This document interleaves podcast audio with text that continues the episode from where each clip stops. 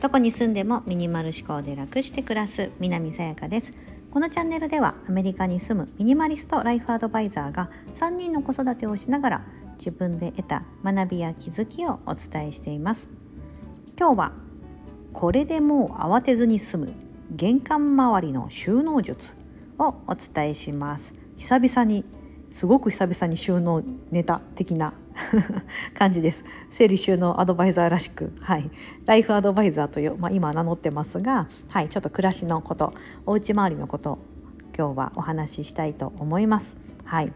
あの余談ですがいきなり余談かよなんですけど余談ですが今日から、えーとサマータイムが始まりました。アメリカで。時差が14時間から13時間日本との時差が1時間縮まりました、はい、別にあの配信に関して何もあの変わりはないんですが日本の皆さんに関しては、まあ、日本の夜8時に配信してるんですけどアメリカの朝の7時に変更になりました。はい、アメリカとかこっちのカナダの方とかに、ね、住まれて聞いていただいている方もいるのでその方はこう1時間、うん、今までよりも配信が遅くなるって感じかな。うん、でえ違う。早まるのか。増えた。どっちだ？なんですけど朝のあのこっちの東海岸アメリカ東海岸時間の朝7時に配信にちょっと設定を変えております日本の方は夜の8時であの変わらないので、はい、そこだけ少し余談でしたがサマータイム始まりましたということで、はい、じゃあ玄関周りの収納術のことですね、はい、出かける時バタバタしますよね。そして忘れ物しますよね。それを防止するためのあの収納術。大きく3つあります。はい、まず1つ目は場所にとらわれず一軍だけは玄関に。これが1つ目です。2つ目玄関扉は最高の収納場所。3つ目一番近い部屋の扉を有効活用、うん、というこの3つをお伝えします。まず1つ目の一軍だけを玄関周りにということですがあの場所にとらわれずというところなんですが場所にとらわれず義地軍だけを玄関にということなんですがそれは何かと言いますと普段よく使っているバッグだったりまだ今の季節肌寒いですよね。ですのでアウター、うん、はできるだけ玄関に近いところに置いていただきたいんですよね。うん、あの服はねどちらかというとクローゼットとかバッグもクローゼットとか、うん、のイメージがあると思います。ね、でお財布は大事だからじゃあお財布は棚になのか、まあ、そのバッグに入れっぱなしなのかいろんなやり方があると思うんですけど。で玄関周りというのは日本の場合だと特に玄関周りって結構こじんまりしてるお宅が多いのかなと思ってあの私もずっとマンション住まいとかだったんで玄関ってそんな広くなくってで靴箱備え付けの靴箱があってその靴箱もお家によってはなかなかね狭かったりとか、ね、あのしてもう靴入れちゃったらあと何も置けないみたいな感じになる方もいると思うんですけども、うん、その玄関周りというのは、うん、あの別に靴とか傘とか、まあ、玄関に絶対あるであろう日本日本だとねあるであろう靴傘とか、ね、そういったものだけではなくて実はそのバッグだったりとかお財布とかもちろん鍵とかもそうなんですけど、ね、外に出ていく時に必要なものって家の鍵あとその今だとマスクハンドサニタイザーだったりとか、うんでえっと、玄関周りでなるとですね配達の方が来たりするので、えっと、印鑑日本だと印鑑ポンと押したりしますよね。あとその段ボール届いたらシャッとカッターがとかハサミをちょっとちっちゃなやつ置いてればシャッと切れるようになったりすると思うので,、うん、で家から出る時っていうのはバッグがいるしアウターがいるし帽子がいる場合もありますね。うん、そういったものが実は玄関周りにあればあるほどね便利ですよね。うん、いやいやそんな場所ないからって言われるかもしれないですがそこここからが2番になります。うん、で侮ってはいけないのが2番の玄関扉は、まあ、最高の収納場所なんですけども玄関扉というのはですね実は皆さんが普段寝ているベッドとかよりもサイズは大きいはずなんです。うん、ベッドはシングルだとだいたい横幅が90センチ縦が180センチぐらいが、まあ、一般的な規格のサイズですが玄関扉を測っていただくと絶対それより大きいはずなんですよ。うん、それぐらいベッドそのサイズぐらいちっちゃな玄関扉もあるかもしれないですが多分それより一回りぐらい大きいはずなんですよね。うん、だいたい横幅は120センチぐらいはあると思いますどれだけちっちゃくても。うん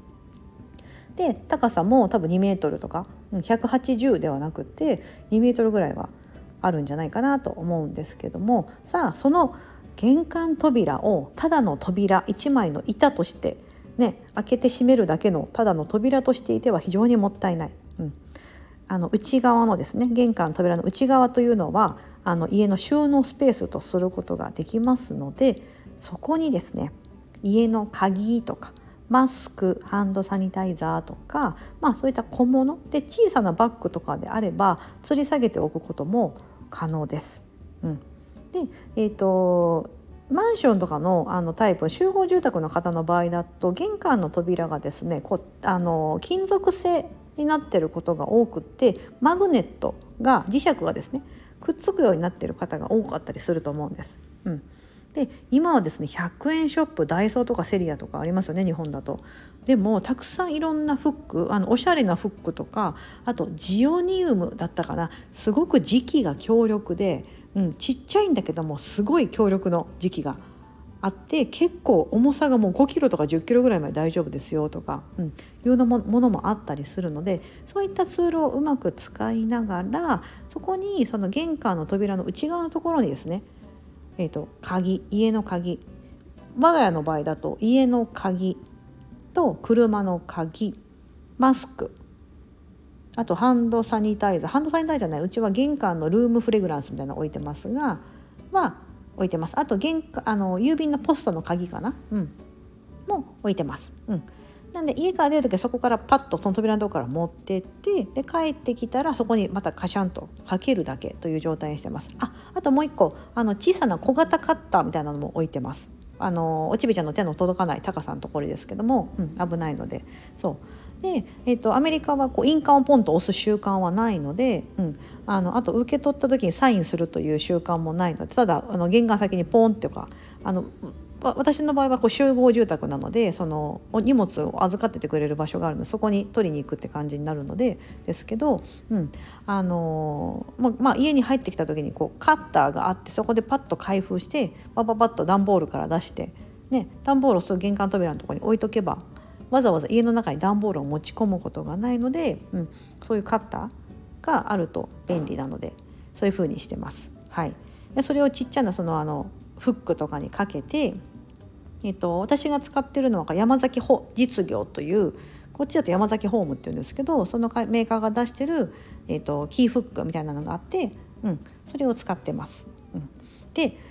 あのそこだけじゃなくても、まあ、傘だったら1本ね2本ぐらいそういう傘立てみたいなのもダイソーとかでねその傘立て用のなんか売ってますよマグネットでくっつくやつもありますしあのバッグであればバッグも小さなあのポーチとかであればかけれるし帽子とかもいけますよね。うん、だから玄関扉の内側っていうのはですねなかなかの収納スペースになりますので、うん、ぜひそこを有効活用していただきたいなと思うんですよ。でいやいやいやあのマグネットくっつかないからだったらあの今だとなんだろう強力な結構両面テープって言ったらいいんですか、うん、通常扉の中でくっつけようと思ったらこう要はその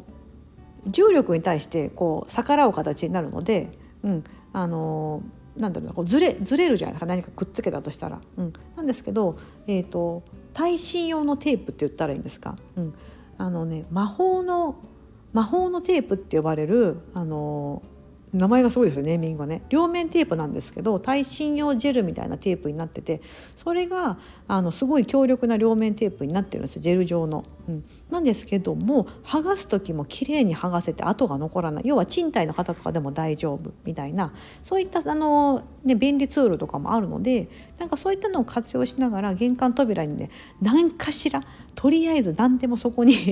あの絶対忘れ物しそうなものとかは、うん、そこに置いとく玄関扉を収納場所だと思ってやっていただくとめちゃめちゃいいんじゃないかなと思ってます。うん、でえー、と3つ目のですね一番近い部屋の扉を有効活用ってあるんですが、まあ、玄関扉もいくら広いとはいえやっぱり限りがありますよね。うん、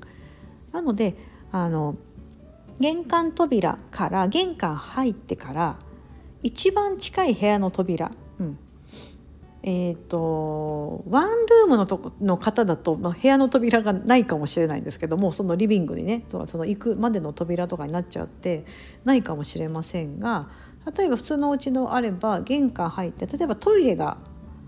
実は玄関から近いところにトイレがあるとなったトイレの扉があると思います。うん、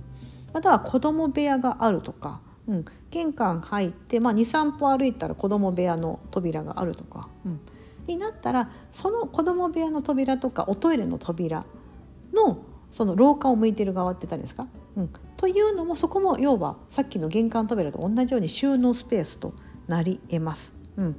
何かやっぱりその靴箱とかが靴箱じゃないあの玄関の靴箱がすごく狭くてなんかいろいろ置いておきたいけども置けないとか、うん、であればそういう扉のところにね、そのバッグを置いてみるとか帽子かけてみるとか、うん、っていう風にしていただくとですねまた一つ収納が。でしかもそのさっきの玄関扉もそうですが子供部屋とかのトイレの扉とかも浮かせる収納になるので場所が固定されます。うん、だって扉にあのつけるから浮いてますよね。うん、そう。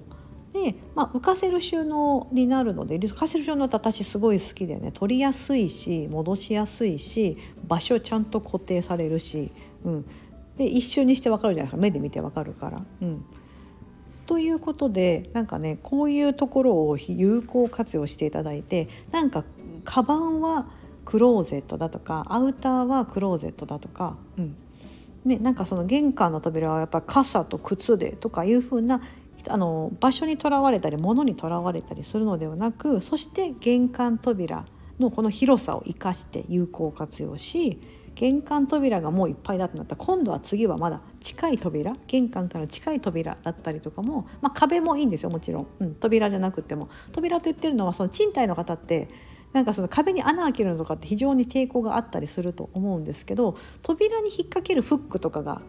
あるので、うん、玄関扉は多分ですねその隙間を考えた時にそのフックつあのをこうカシャンと上からつけれるような仕様になってないじゃないかなと思うんですけど、うん、防犯上の観点から。うん。